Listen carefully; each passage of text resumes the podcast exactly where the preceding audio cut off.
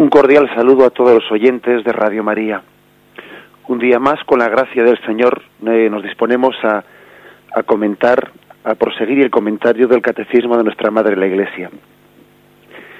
Y dentro de la parte del credo referente a la Iglesia en la que estamos, nos adentramos hoy a partir del punto 880, que tiene como título El Colegio Episcopal y su cabeza, el Papa. Estamos dentro de explicando la constitución jerárquica de la Iglesia, eh, después de haber estado explicando previamente el ser de la Iglesia, el ser de la Iglesia como pueblo de Dios, como misterio de Dios revelado como cuerpo místico de Cristo. Después hemos explicado esos atributos de la Iglesia, una santa, católica y apostólica. Ahora estamos explicando pues cuál es esa estructura de la Iglesia, la constitución jerárquica de la Iglesia cuando ya hemos presentado ese ser de la Iglesia, ¿no? Y hemos hecho una descripción teológica de la misma, pues ya es el momento de haber hablar ahora ya de esa estructura jerárquica, la cual, pues, como sabemos, no no no surge de una delegación democrática, sino que es una continuación de pues de ese de esa de ese poder que Cristo transmitió a sus apóstoles. Conviene pues decir, antes de meternos en esto, ver, cómo el catecismo, a la hora de ordenar las cosas, porque no, es importante únicamente ver lo que el catecismo ha dicho, sino también ver en qué orden eh, lo, lo, ha expresado. Pues eh, digamos que este estudio de cómo es la jerarquía de la Iglesia, el catecismo lo expresa después de haberla presentado como pueblo de Dios y como cuerpo místico de Cristo porque la razón de ser de esta jerarquía de la Iglesia está dentro del pueblo de Dios y al servicio del pueblo de Dios. En la Iglesia lo primero y lo fundamental pues no es ser obispo, sacerdote, monaguillo o, lo que fuera, no. Lo primero es ser miembro, miembro de la Iglesia, incorporado a Jesucristo eh, por el bautismo y formando parte de su cuerpo místico y siendo miembro del pueblo de Dios. Solo después, eh, como hace el catecismo, en este orden, podemos hablar de la jerarquía como una autoridad puesta por Cristo al frente de la misma y en el servicio del pueblo de Dios. Como os digo, pues es importante no solo lo que el catecismo afirma, sino también ver en qué orden lo afirma. El caso es que nosotros decimos que Cristo, muerto y resucitado, continúa obrando el misterio de redención a través de los que le representan como cabeza, eh, por medio de los sacramentos y de la palabra. Hay una representación de Cristo como cabeza. Decíamos que, en cierto sentido, todos los cristianos son otro Cristo. Todo bautizado es otro Cristo. Cuando, cuando dice San Pablo, ya no soy yo, sino que es Cristo quien vive en mí, eso lo dice pues no como apóstol, lo dice como cristiano. Todo cristiano puede decir, eh, ya no soy yo, es que soy Cristo, actúo en persona de Cristo. Pero digamos que el orden sagrado, la jerarquía sagrada instituida por Cristo en los apóstoles, actúa en nombre de Cristo en cuanto cabeza del cuerpo místico de Cristo. La Iglesia, pues, como pueblo que es, es un pueblo que nace de Dios y que está estructurado según la misma voluntad de Cristo y que tiene a su frente pues ministerios que Cristo mismo instituyó para el bien de todo el pueblo. Con lo cual no sería correcto decir que Jesús nos nos dejó la iglesia o que Jesús fundó la iglesia y nosotros la hemos organizado y nos hemos inventado dentro de ella pues la constitución jerárquica. No es verdad. No es verdad que Jesús fundase la iglesia y nosotros hayamos inventado dentro de ella su constitución jerárquica. No es verdad. Es Cristo mismo quien dio esos diversos ministerios al servicio de todo el pueblo. La jerarquía de la Iglesia pues nace de Jesucristo.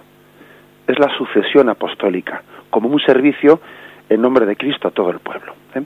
Leo un texto del Concilio Vaticano II, la Lumen Gentium 18, que dice: para apacentar y engrandecer continuamente al pueblo de Dios, Cristo Señor estableció en su iglesia diversos ministerios, Jesús los estableció, ¿eh? dirigidos al bien de todo el cuerpo.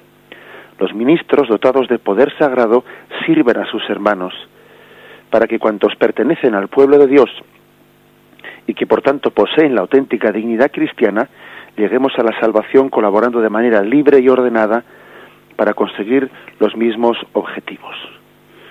Es así, ¿eh? sencillamente, pues ya tuvimos ocasión de hablar de qué manera, hasta qué punto, pues en, en el, pues en la mentalidad cristiana, el, lo que es el poder sagrado no significa otra cosa que servicio.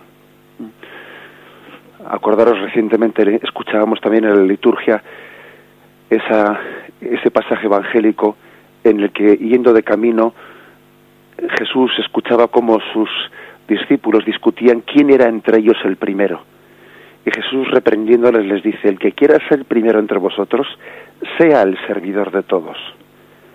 ¿Mm? Por lo tanto, en la Iglesia, eh, sencillamente el poder, entendido esa palabra poder, ¿no? que hay que purificarla mucho de, lo que nosotros entendemos mundanamente por poder, pues es una, eh, es una gracia de Cristo de ponerse al servicio de los demás. Recuerdo una anécdota, una anécdota de, eh, siendo yo seminarista, recuerdo que estaba con un, con un párroco eh, en el momento de cerrar, eh, de cerrar la iglesia, y el párroco pues tenía un llavero grande con muchas, con muchas llaves, ¿no? Y el momento que con una de, sacó el manojo de llaves y empezó a cerrar la iglesia, se acercó una persona, pues vamos, tampoco en un, tono hiriente, ¿no? Pero sí en un tono un tanto irónico, al verle que tenía tantas llaves, un manojo de llaves tan grande, pues le dijo, ¿cuánto poder, no? Porque parece que las llaves son signo de poder, de que uno tiene que disponer de muchas dependencias, ¿no? Que están a su cargo. Y le dijo, ¿cuánto poder, no? Y el párroco, el sacerdote, le respondió, bueno, cuánta responsabilidad, ¿no? Es decir, el, el poder no es, no es otra cosa que la responsabilidad de la entrega al servicio de los demás. Aquellas llaves con las cuales ironizaba, no pues, bueno, no sin sentido del humor, pero también con una falta de un sentido de fe. Eh, aquel feligres, aquellas llaves no eran signo de, de un poder de quien está establecido en esta vida, ¿no? Sino eran signo de una llamada al servicio, de una entrega a los demás, ¿no? Y de no, de, no hacer de la propia comodidad, ¿no? Pues el, el, sentido de su vida. Bien, este es un poco, por lo tanto, el, el marco ¿eh? en el que ahora nos adentramos. Y en este marco vamos a adentrarnos en el primero de los puntos, el 880. Cristo, al instituir a los doce, formó una especie de colegio o grupo estable, y eligiendo de entre ellos a Pedro, lo puso al frente de él. Así como por disposición del Señor San Pedro y los demás apóstoles forman un único colegio apostólico, por razones análogas están unidos entre sí el romano pontífice sucesor de Pedro y los obispos sucesores de los apóstoles. Este es el punto 880, que como veis sienta las bases de esto que estamos afirmando. Aspectos básicos a, subrayar aquí. El hecho de que Cristo dice, instituye a los doce. Y ya no se trata, ¿eh? no se trata de, de haber elegido a doce personas, sino que dice a los doce. Porque podría decir, eligió a doce, pero no dice a los doce y la palabra los doce está hablando ya de que hay una colegialidad. Es decir, ser los doce es ser los cimientos, es ser el nuevo pueblo de Dios. El nuevo pueblo de Dios en referencia a las doce, a las doce tribus del antiguo de Israel. Porque si hubiésemos dicho Jesús eligió doce, pues bueno, pues podía ser un número casual que puede ser, pues eligió once, eligió trece, eligió catorce y no parece que tuviese demasiada importancia a ese número. Pero decir instituyó los doce sí tiene importancia. Tiene importancia porque ese número tiene todo el simbolismo ¿eh? de la Iglesia como continuadora, como colegio, ¿eh? continuador de, ese nuevo, de ese pueblo de Israel, es el nuevo pueblo de Israel. Por lo tanto, Cristo instituye a los doce formando un grupo estable, dice, un colegio. Y luego afirma pues que pone a Cristo al frente de él. Es bastante visible y evidente, ¿no? Los evangelios, eh, ese puesto que tiene Pedro eh, de representatividad, eh, de capitalidad, de cierta presidencia dentro de ese colegio apostólico. Es bastante evidente. Hay un pasaje en el que en el que se destaca esto especialmente. Es el de Mateo 16, 18, cuando Jesús, en, en el momento en el que algunos dicen que es el momento cumbre del Evangelio, cuando Jesús dice, ¿y vosotros quién decís que soy yo? Marcos lo dice de otra forma, ¿quién dice la gente que soy yo? Unos dicen que Juan Bautista, otros dicen que Elías, y luego dice, ¿y vosotros quién decís que soy yo? Que parece que es la pregunta clave, ¿no? Clave del Evangelio. Y curiosamente, el que se adelanta a dar esa respuesta es Pedro. Y Pedro habla en nombre de todos cuando dice, tú eres el Hijo de Dios vivo, el Cristo. Está Cristo, está Pedro, por lo tanto, adelantándose a ser la voz, ¿no? No únicamente como el portavoz, no, no, sino eh, a ser cabeza de ese colegio apostólico. No únicamente este pasaje, sino que hay que decir que a lo largo de todo el Nuevo Testamento, pues mm, la presencia de Pedro, pues es, es principal, es principal. De hecho, eh, Pedro aparece más de más de 100 veces en, en, el Nuevo Testamento.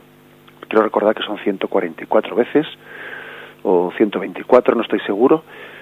Y el segundo apóstol eh, que, más aparece es San Juan, pero con una gran diferencia, que aparece unas 34 veces. ¿eh?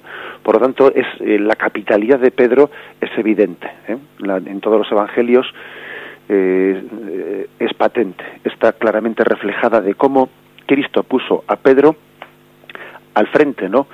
A frente de ese colegio apostólico. Formando, eh, ¿cuál es la siguiente afirmación de este punto?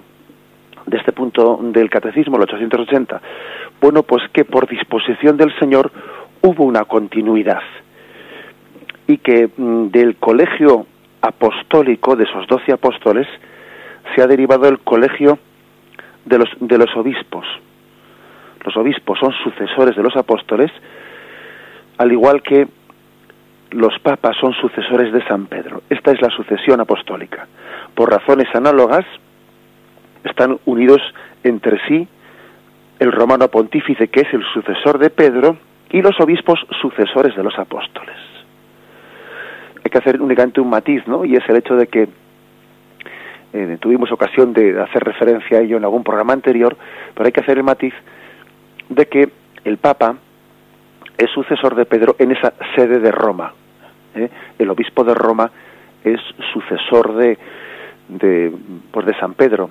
Pero digamos que los, los obispos, todos ellos conjuntamente en cuanto colegio, son sucesores de los apóstoles. No, no existe, digamos, pues que esa especie de sucesión mm, personal o directa de que el obispo de Lyon sea sucesor de, únicamente de uno de los apóstoles y el obispo de, pues de, Alejandría sea sucesor de otro apóstol. No, no existe tal línea directa más que en Roma, ¿eh? en la sucesión de, del Papa. Los demás, las demás diócesis sencillamente decimos de una manera conjunta global que los obispos son sucesores de los apóstoles. ¿eh? Pues por distintos motivos, por el hecho de que eh, las demás las demás sedes tienen cambios de destinos de obispos y y no, eh, no es posible establecer esa línea directa. Sin embargo, la sede de, la sede de Roma sí que tiene una, una misión que está ligada a ese destino concreto de ser obispo de Roma.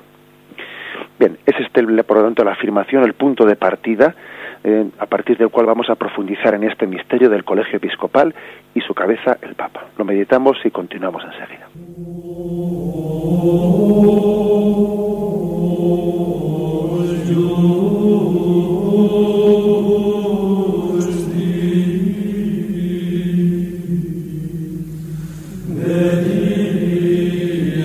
Amen.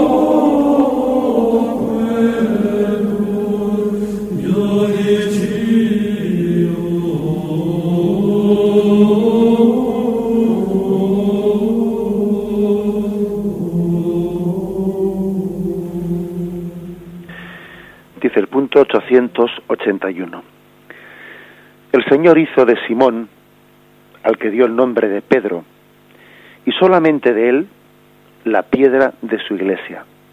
Le entregó las llaves de ellas. Lo instituyó pastor de todo el rebaño. Está claro que también el colegio de los apóstoles, unido a su cabeza, recibió la, la función de atar y desatar dada a Pedro este oficio pastoral de Pedro y de los demás apóstoles pertenece a los cimientos de la Iglesia. Se continúa por los obispos bajo el primado del Papa. Este punto del Catecismo, el 881, pues por lo tanto un poco las bases bíblicas, las bases del Nuevo Testamento en las que está basada pues esta doctrina sobre el colegio episcopal y sobre el Papa. El texto fundamental es el de Mateo 16, Mateo 16, 18, 19, pero vamos, podemos leerlo desde el 15, desde el 15, desde esa referencia que hemos hecho antes. ¿Y vosotros quién decís que soy yo? Simón Pedro contestó, tú eres el Cristo, el Hijo de Dios vivo. Replicando Jesús le dijo, Bienaventurado eres Simón, hijo de Jonás, porque no te lo ha no te ha revelado eso la carne ni la sangre, sino mi Padre que está en los cielos. Y yo a mi vez te digo que tú eres Pedro, y sobre esta piedra edificaré mi iglesia, y las puertas del infierno no prevalecerán contra ella. A ti te daré las llaves del reino de los cielos, y lo que ates en la tierra quedará atado en los cielos, y lo que desates en la tierra quedará desatado en los cielos en la cúpula, en la cúpula interior, por la parte interior, en la Basílica de San Pedro, en la Basílica Vaticana, están escritas eh, a lo largo, en todo, eh, en todo el perímetro de aquella cúpula, estas, estas letras, ¿no? estos versículos claves del Evangelio. En primer lugar, dice el, Evangelio, dice el Catecismo que aquí hubo un, una donación de un nombre, es decir, aquí hay un cambio de nombre Mm, tú ya no eres Simón, tú eres Pedro. Porque cuando le dice, yo a ti te digo que tú eres Pedro, es decir, curiosamente Jesús le da a Simón el nombre de Pedro, el nombre de piedra, Cefas, ¿no? Y con ese cambio de nombre, pues hay todo, pues todo una mm, voluntad eh, de significación de la vocación que le está otorgando. El nombre, el nombre en el mundo en el mundo semítico, en el mundo hebreo, no es como para nosotros, ¿no? Nosotros entendemos por, por desgracia, el, nombre está, está llegando entre nosotros el poner el nombre a un niño, pues, eh, a ver, algo que suene bien, algo que sea bonito.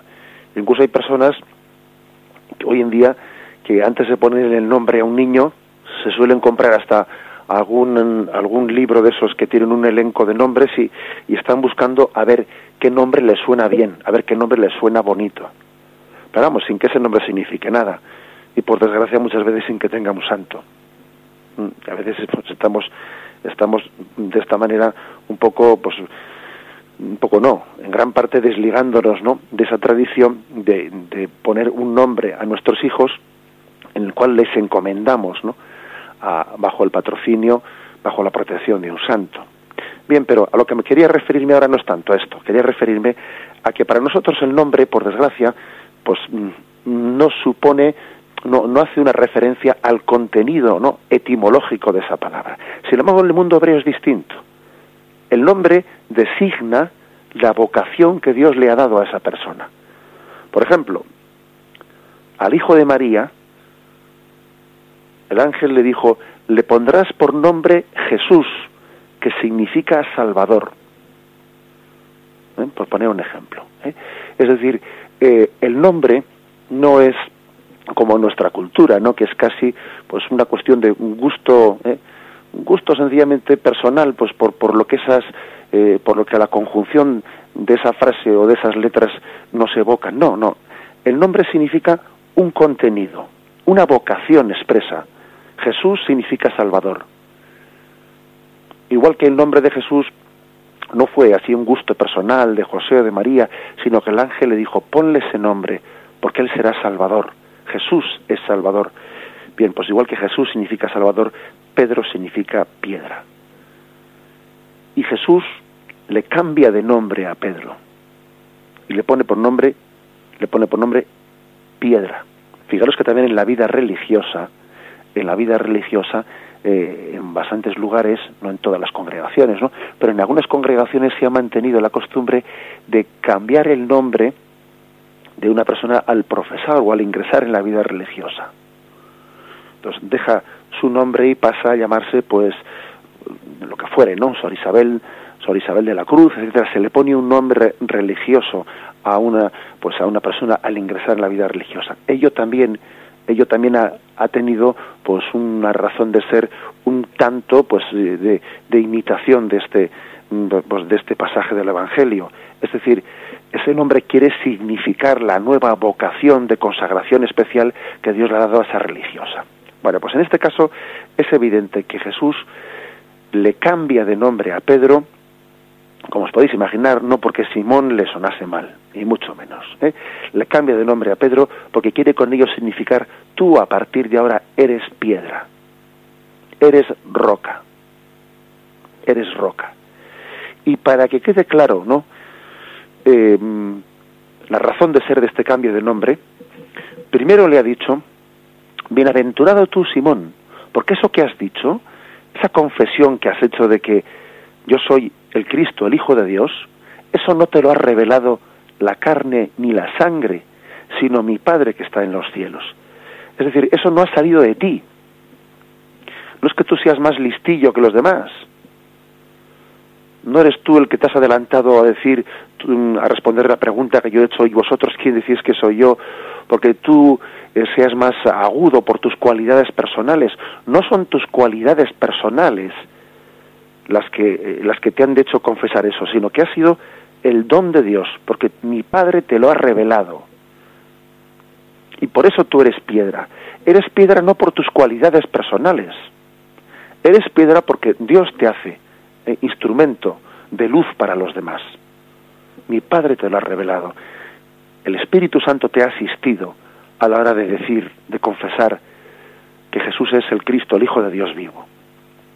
En este sentido, eh, fijaros pues que, mm, que, Jesús le cambia de nombre a Pedro justo después de haber tenido lugar un momento clave, ¿no? En el que Pedro, de una manera patente, ha hablado inspirado por el Espíritu Santo siendo instrumento del Espíritu Santo para toda la Iglesia. No es la carne ni la sangre, es decir, no es tu cualidad, no es tu capacidad, ¿eh?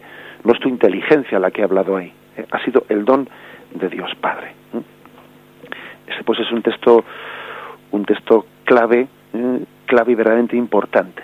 A partir de ahí, a partir de este momento, em, el Evangelio llama a Simón Pedro, se le cambia de nombre y a partir de este momento se dirige a él con el nombre de Pedro.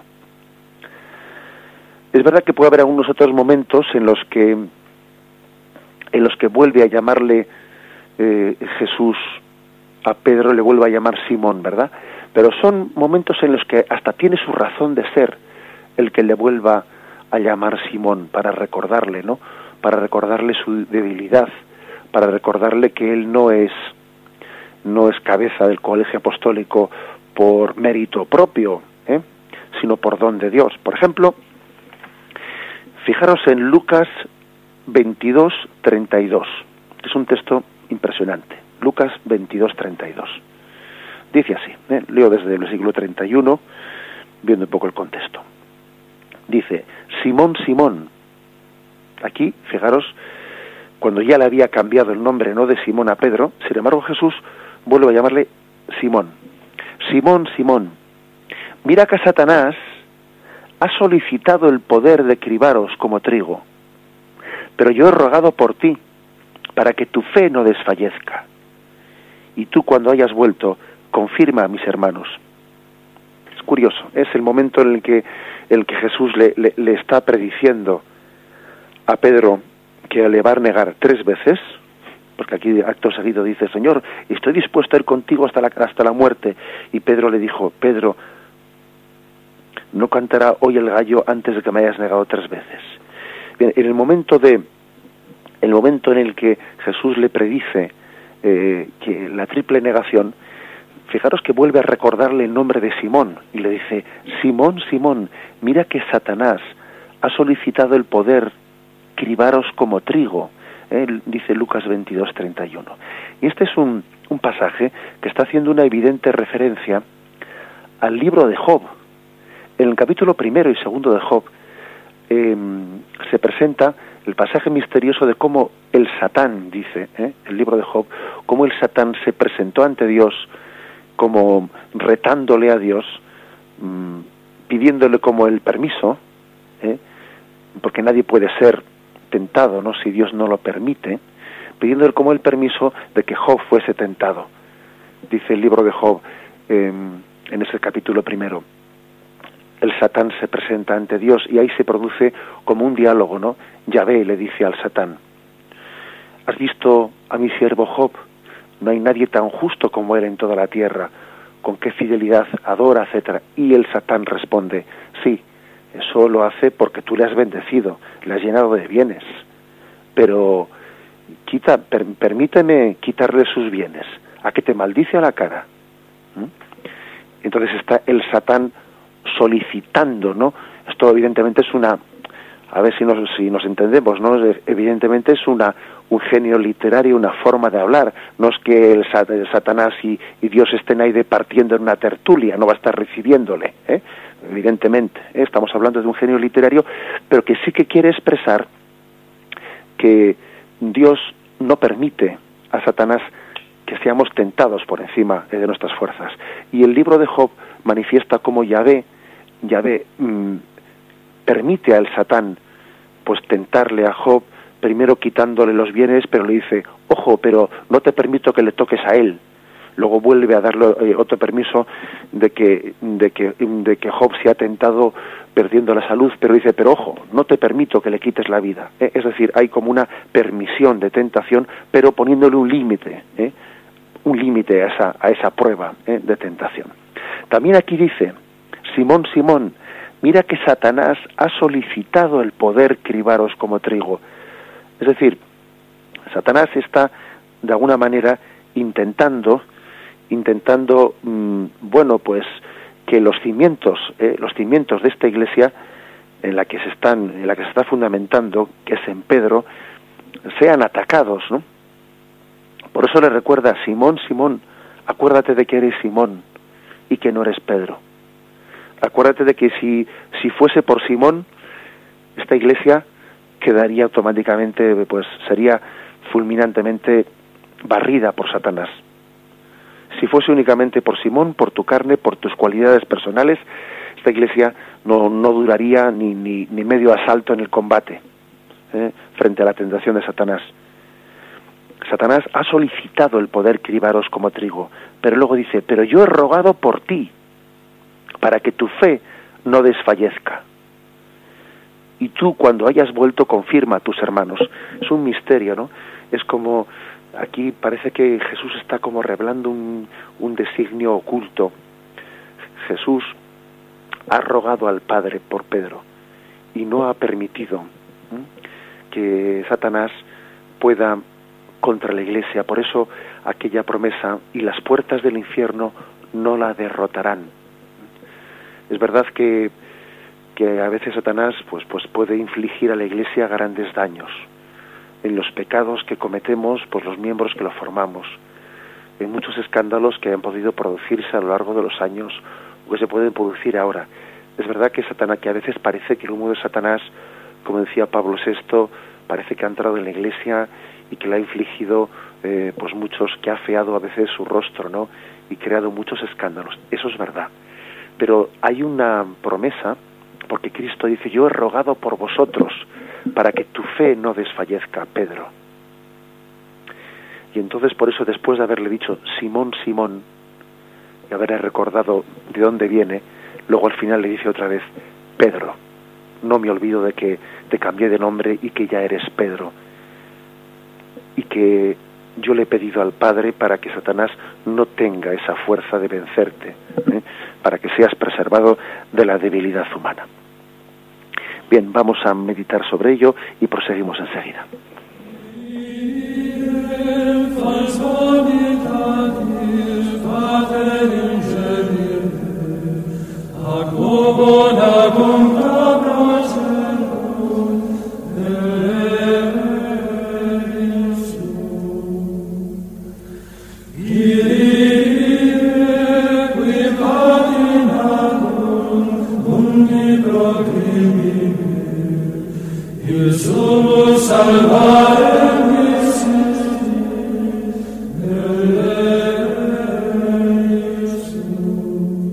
Proseguimos con el comentario de este texto clave, ¿no? De Mateo 16, versículos del 18 al 19. Después de haberle prometido que las puertas del infierno no prevalecerán sobre esa sobre Pedro, que él iba a edificar la iglesia sobre esa roca, Después dice, a ti te daré las llaves del reino de los cielos, y lo que ates en la tierra quedará atado en los cielos. Lo que desates en la tierra quedará desatado en los cielos. Es por eso que siempre hemos visto a San Pedro representado eh, con las llaves en la mano, con esas llaves, imágenes, imagen de las llaves del reino de los cielos. Esta es una imagen pues que tenemos que interpretar. ¿eh? Pues no viene no está de menos volver a recordar pues algo que ya hemos hecho referencia a ello, pero es muy importante que entendamos que el signo de las llaves, ¿eh? nosotros en nuestra cultura, pues por tener las llaves, pues más o menos hemos pasado a significar el, portero. ¿eh? El portero es el que tiene las llaves, ¿no? Y así a veces hacemos chistes de que San Pedro es el portero del cielo ¿eh? y que está en la puerta. Bueno, pues eso, bien, pues como nos podemos imaginar, eso no deja de ser una proyección de una imagen popular de que aquí el ama de llaves o, el que tiene las llaves es el portero de la casa. Eso no tiene nada que ver con el concepto bíblico. ¿eh? El concepto bíblico, tener las llaves no es ser el portero o el ama de llaves, no. En el concepto bíblico, el tener las llaves es tener el, el poder sobre la casa, ese poder responsabilidad sobre la casa a entender lo que significa las llaves, tenemos que purificar un poco este concepto de, ¿eh? de portero, de ama de llaves que tenemos nosotros en la cabeza y quizás podíamos remitirnos al, cuadro ese de famoso de la rendición de Breda, en el que aquel que se rinde entrega su llave al que ha conquistado la ciudad. Es decir, esa llave es signo no, no del portero, por supuesto, es signo del poder, del poder sobre esa, sobre esa ciudad. Las llaves, por lo tanto, significan el, el ser, eh, el tener el señorío en la casa, ¿eh? el tener ese señorío. Y a eso se añade la imagen del atar y el desatar. A ti te daré las llaves del reino de los cielos. Lo que ates en la tierra quedará atado en los cielos. Lo que desates en la tierra quedará desatado en los cielos. La palabra atar y desatar, ¿eh? pues es una palabra que tiene muchas, eh, muchas connotaciones y muchas aplicaciones, pues a lo que es la, misma función santificadora y, rectora de la Iglesia. Por ejemplo, en la fórmula, en la fórmula de la absolución de los pecados, ¿eh? que existió pues hasta la última reforma litúrgica, se afirmaba, se utilizaba esta palabra, se utilizaban yo, yo te desato de todas las ataduras, ¿eh? Yo te libro de todas las ataduras, es decir, em, la imagen de atar y desatar se puede aplicar, por ejemplo, perfectamente al perdón de los pecados, porque los pecados suponen una atadura del alma, una atadura, eh, supone una esclavitud del alma, que le impide esa libertad, ejercer esa libertad del Hijo de Dios. El atar y el desatar también puede tener pues una aplicación pues ya no únicamente sacramental sino también de alguna manera canónica. Es decir la iglesia por jurisdicción puede eh, puede por ejemplo prescribir eh, prescribir determinadas eh, determinadas órdenes que están atando desatando. Por ejemplo imaginémonos una excomunión el que alguien pues por por una pena grave se le excluya de la comunión a un sacerdote se le suspenda eh, a divinis, como decíamos ayer, se le aparte del ejercicio de los eh, de los sacramentos, eso también forma parte de esa autoridad que tiene de atar y de, desatar. El mismo el, ejercicio del sacramento de la confesión es un caso bien cercano, sin poner ejemplos más más mm, pues, pues más eh, lejanos para nosotros, ¿no? Nosotros siempre hemos visto eh, pues que claro cuando una persona va al sacramento al sacramento de la confesión pues hombre pues lo lógico lo, lo, lo frecuente lo, eh, pues lo, normal es que salga del sacramento de la confesión pues desatado eh, con la absolución recibida pero ojo el sacerdote cuando ejerce el sacramento de la confesión él en nombre de Cristo tiene la responsabilidad de hacer un discernimiento por eso también es juez el sacerdote en el sacramento no únicamente es es pastor, no únicamente es médico, no únicamente es dador de, la misericordia, también es juez, porque él tiene que discernir si debe de atar, si hay arrepentimiento suficiente como para dejar atados esos pecados o desatarlos. ¿eh? El sacerdote tiene obligación, eh, si viese que no hay, no hay arrepentimiento en una persona, y que esa confesión pues no, no es no tiene el arrepentimiento suficiente para poder recibir la absolución, ¿eh? Entonces, él tiene la obligación de dejar atados, es decir, no, no, de desatar, de no dar la absolución, ¿eh? de negar una absolución. Eso también es bueno decirlo para que entendamos qué significa atar y desatar. Porque claro, porque lo normal es que estemos acostumbrados a que quien se acerque a sacramento de la confusión, de la confesión, lógicamente, pues se supone que lo lógico es que tenga las disposiciones para que salga con sus pecados pues perdonados o desatados para que haya recibido de la iglesia eso. Pero entendamos que el sacerdote en ese sacramento ejerce ese discernimiento de un Cristo juez que tiene que en nombre de Cristo tiene también que discernir ¿eh? Si existe arrepentimiento para que los pecados sean desatados. Una de las razones, por cierto, aunque me adelanto a un tema que no es el tema de hoy, una de las razones por la que los pecados es importante, es totalmente necesario que sean manifestados en el sacramento de la confesión, porque si no son manifestados, ¿cómo va a poder ejercer el sacerdote ese ministerio de discernir si hay que atar o desatar, ¿eh? si hay arrepentimiento suficiente o no? Bien, pero eso dejaremos para otro día, cuando llegue ese momento. Em, continúa el catecismo diciendo después de haber hablado de que, de que le entregó las llaves, lo instituyó pastor de todo el rebaño. Y aquí hace referencia a Juan 21, 15, 17, que lo vamos a leer. Después de haber comido, esto es después de la resurrección de Jesús, después de haber comido, dice Jesús a Simón Pedro, Simón de Juan, ¿me amas más que estos? Le dice él, sí Señor, tú sabes que te quiero. Le dice Jesús, apacienta mis corderos. Vuelve a decirle por segunda vez, Simón de Juan, ¿me amas? Le dice él, sí Señor, tú sabes que te quiero. Le dice Jesús, apacienta mis ovejas. Le dice por tercera vez, Simón de Juan, ¿me quieres? Se entristeció Pedro de que le preguntase por tercera vez, ¿me quieres? Y le dijo, Señor, tú lo sabes todo tú sabes que te quiero. Le dice Jesús, apacienta mis ovejas. En verdad, en verdad te digo, cuando eras joven, tú mismo te ceñías e ibas a donde querías, pero cuando llegues a viejo, extenderás tus manos y otro te ceñirá y te llevará a donde tú no quieras. Un texto hermosísimo, hermosísimo en el fondo y en la forma, ¿no? Con la delicadeza de Jesús de encontrarse con Pedro por primera vez después de la triple negación. Y, la respuesta de Jesús es confirmarle eh, en la misión, en la misión que le había confiado antes de su pecado de negación. No, no se arrepiente Jesús de haberle confiado a Pedro a su iglesia. Pedro, Jesús contaba con ese pecado de Pedro, contaba con nuestra fragilidad.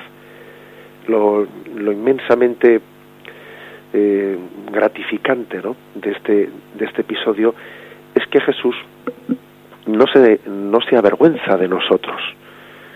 Eh, nosotros cuando salimos también del sacramento de la confesión podemos decir, y, y, el Señor, qué paciencia tiene conmigo, no se avergüenza de mí, no se avergüenza de haber puesto en mis manos esta familia, un padre de familia, no se avergüenza de haber puesto en mis manos esta parroquia, un párroco. Es decir, Jesús le confirma en ese ministerio, apacienta mis ovejas, apacienta mis corderos.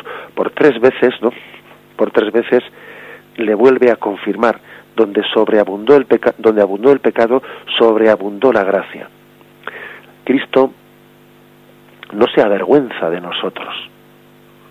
A veces nosotros tenemos vergüenza de nosotros mismos, no, pues él vuelve a encomendar la iglesia. Es un texto hermosísimo en el que mm, en el que Jesús manifiesta que sigue confiando en Pedro y esto también nos tiene que a nosotros manifestar Jesús sigue confiando en la iglesia. Jesús confía en el hombre, Jesús confía en la iglesia, porque sabe que ese hombre está sostenido por la gracia de Cristo y sabe que esa iglesia está sostenida ¿no? por, por la gracia del Espíritu Santo. Es pues este un texto de confianza, de esperanza. Apacienta mis corderos, apacienta.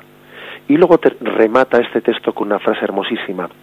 En verdad te digo, cuando eras joven, tú mismo te ceñías, ahí vas a donde querías, pero cuando llegues a viejo extenderás tus manos, otro te ceñirá y te llevará donde tú no quieras, ¿no?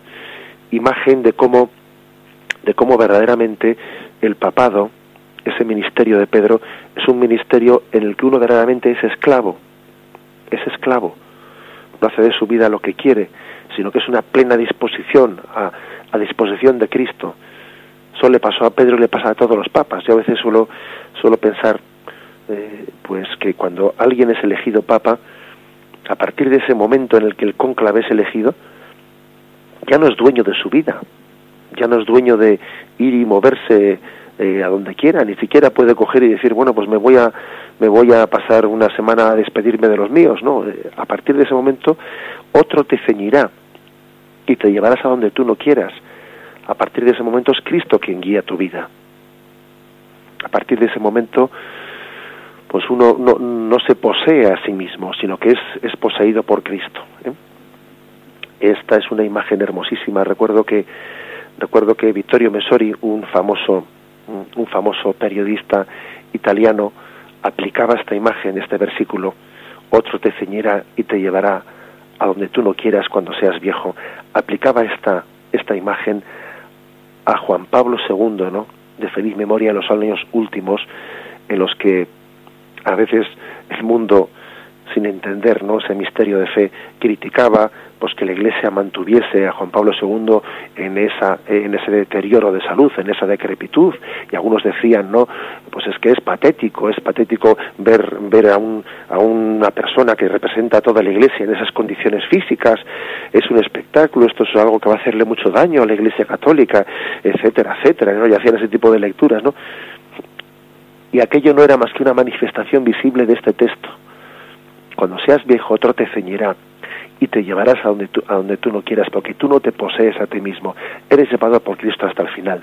Y eso que algunos pensaban, ¿no? Que era, que era algo que le podía hacer daño a la Iglesia Católica, finalmente fue, pues, ese, esa enfermedad, decrepitud y finalmente muerte de Juan Pablo II, un momento de gloria para la Iglesia Católica. Visto sin fe, algunos temían que aquello deteriorase a la Iglesia y el Espíritu Santo se encargó de que aquello fuese un título de gloria. ¿Por qué? Porque el mundo entendió, todos los que vieron con ojos de fe entendieron que aquel no era Simón, que aquel no era Carol Boitila, que aquel era Pedro, que aquel era Juan Pablo II, que aquel era la roca, que aquel no era una persona, no era, no era una persona humana con un carisma, que, no, que nadie estaba siguiendo a una persona en su carisma personal, sino estaba siguiendo a Cristo en él. Era una persona, una presencia del Cristo sufriente, que había elegido también a una persona sufriente como imagen de roca de la iglesia, pero una roca que es también una roca, una roca con forma de cruz. En nuestra iglesia está sustentada en una roca, en una roca que también tiene forma de cruz. Dejamos aquí el comentario, nuestros dos puntos que hemos hecho hoy, el punto 880 y el punto 881. ¿eh? Continuaremos Dios mediante mañana. Damos paso ahora a la llamada a los oyentes. Podéis llamar al teléfono 917 107 700 917 107 700. Esperamos vuestras llamadas.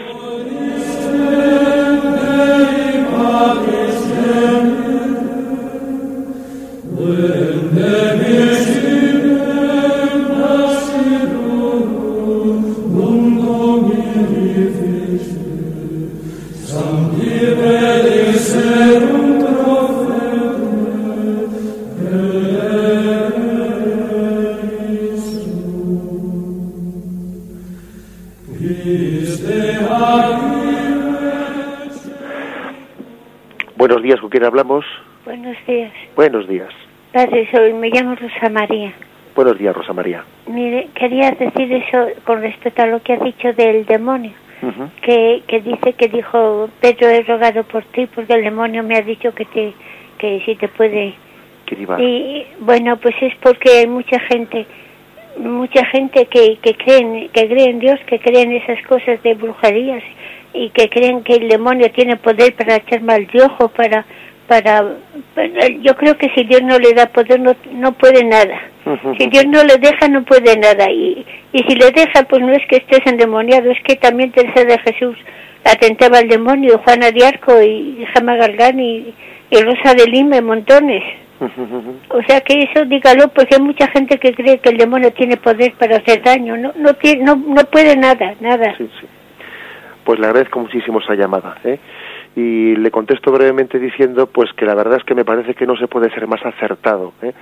En, pocas palabras en lo que esta oyente ha dicho. Es totalmente cierto, ¿no? A veces esa especie de temores de que si el mal de ojo, no sé qué, las posesiones, esto, lo otro, el demonio no tiene ningún poder sobre nosotros que Cristo en su providencia, en su providencia no permita para el bien de nuestra alma. ¿eh?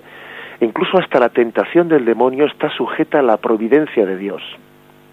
Y si Dios permite, si Dios permitió, por ejemplo, que el demonio tentase a Job, y si le permitió infligirle esos daños, fue porque, aunque el demonio esperaba de esa tentación apartarle a Job del camino de Dios, Yahvé quería purificar todavía la fe de Job y hacerla más robusta, más firme, más fiel, más santa. Por lo tanto, lo que ha dicho esta, esta oyente es absolutamente cierto y muy, por cierto, muy, bueno, pues muy adecuado para, eh, para, para hacer el comentario que hemos dicho hoy.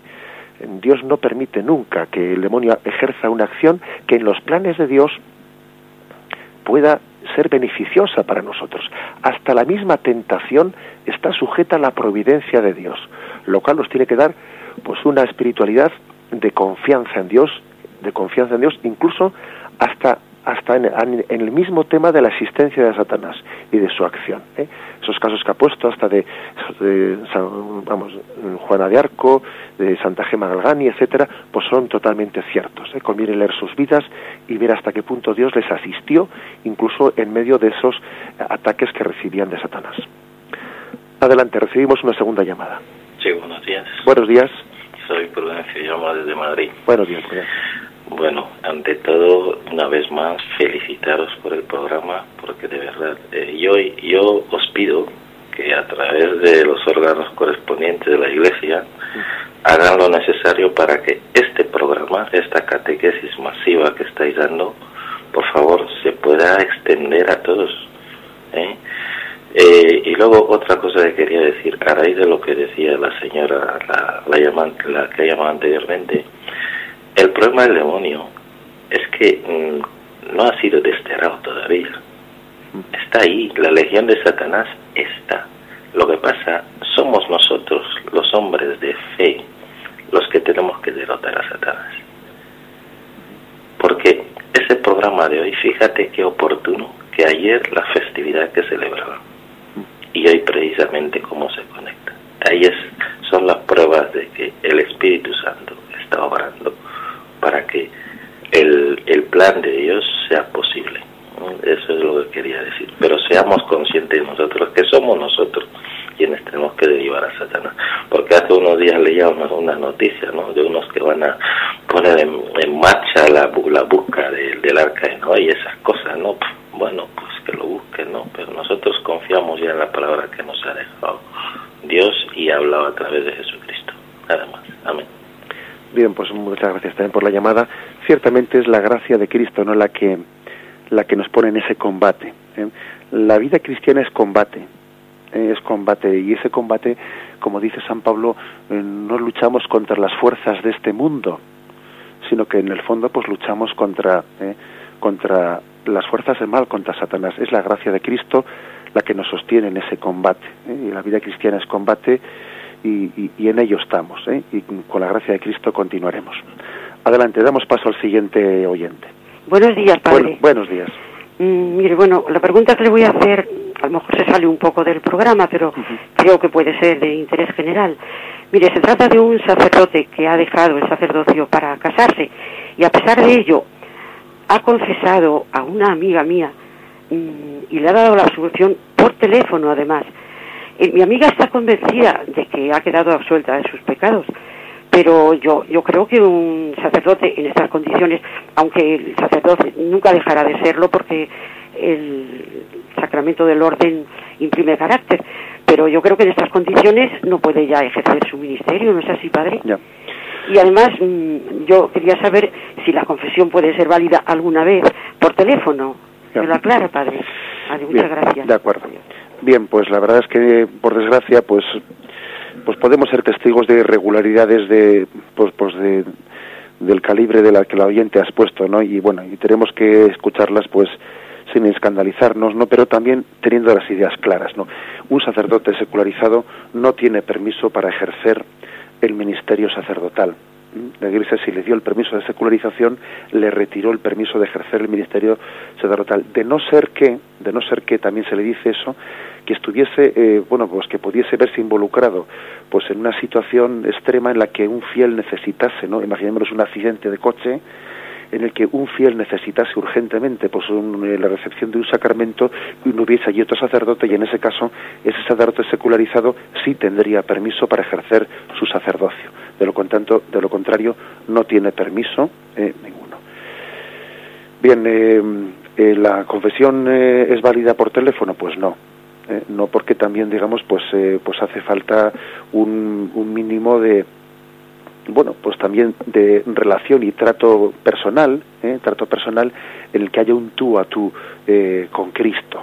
¿eh? Bueno, y hoy en día todos los medios que pueden ser telefónicos, internet, etcétera, bien, son medios de comunicación, pero no nos dan esa especie de tú a tú personal ante Cristo. Y quién sabe si está una conversación telefónica escuchándole quien sea. O sea, no, no, no es por lo tanto válida, no es correcta que luego digamos pues eh, la buena voluntad de su amiga eh, pues eh, puede hacer que el Señor supla todas esas carencias y, tenga misericordia de ella y, en medio de su ignorancia pues le pueda conceder el perdón bueno eso es otro tema distinto otro tema distinto. Lo que es más difícil es salvar salvar la buena voluntad de ese sacerdote que evidentemente sabe que está desobedeciendo a la Iglesia cuando está haciendo eso sin el permiso de ella. Eso es imposible que él lo ignore ¿eh? pues eh, la amiga de la oyente es posible que lo ignore, pero desde luego el sacerdote es imposible que lo ignore. Pues bien, llegamos hasta aquí eh, con, este programa y vamos a despedirnos eh, con mi bendición y con, la, con esta alabanza que hacemos todos a, a Jesucristo. Alabado sea Jesucristo.